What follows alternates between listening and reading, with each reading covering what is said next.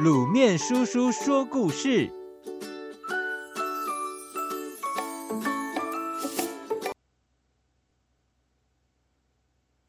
女娲补天。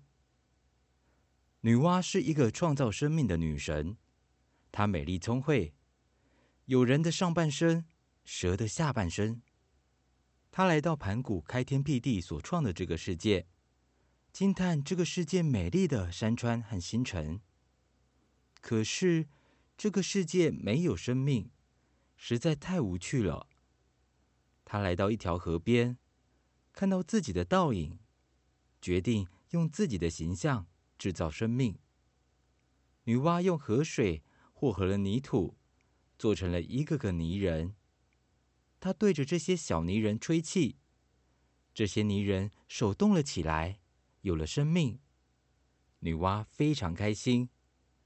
他做了一批又一批不同的小泥人，变成人类，让这个世界更丰富。昆仑山上住着掌管火的火神祝融。祝融看到女娲制造出来的小人，自告奋勇地教这些小人使用火。从此，人类懂得用火照明、煮东西和取暖。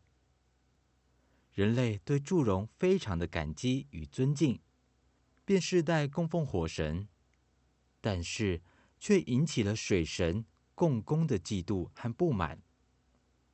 共工跑去找祝融麻烦，一言不合打了起来，闹得天翻地覆。后来祝融打赢了，共工非常不服，怒气冲冲的他用头撞向不周山。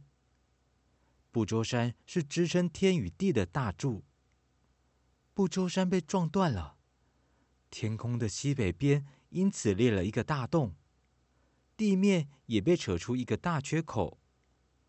洪水从天倾盆而下，淹死冲散许多人；烈火也从地口喷出，烧毁许多农作物。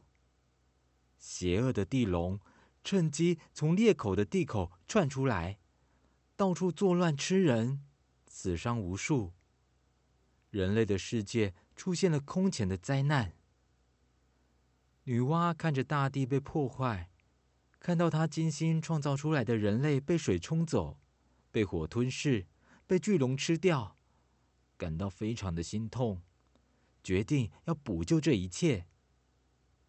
她走遍山川河流、平原丘陵，终于。找到五彩的石头，他用烈火炼制，熔成岩浆，将天边的大洞补起来。他找了神龟的四只脚，将天地撑起来。女娲还赶走了地龙，把芦草烧成灰，用灰烬或者泥土补平了大地，世界又恢复之前的和平。只是西北边的天空。还是有点倾斜不平，所以日月星辰都是从西边落下，而五彩的石头则化成彩虹和晚霞，让这个世界更美丽绚烂。人们感念女娲造人和补天的事迹，因此称女娲为大地之母。后代的人更尊称她为女娲娘娘，建立寺庙来纪念她。各位小朋友，前面讲到盘古开天辟地，这边就是女娲补天哦。这两个故事一前一后，是不是像极了故事的上下集呢？如果你有看西方的神话，你会发现东方跟西方的神话故事有很大的不同，这就是民族的不同所导致而成的。但是都是好故事哦。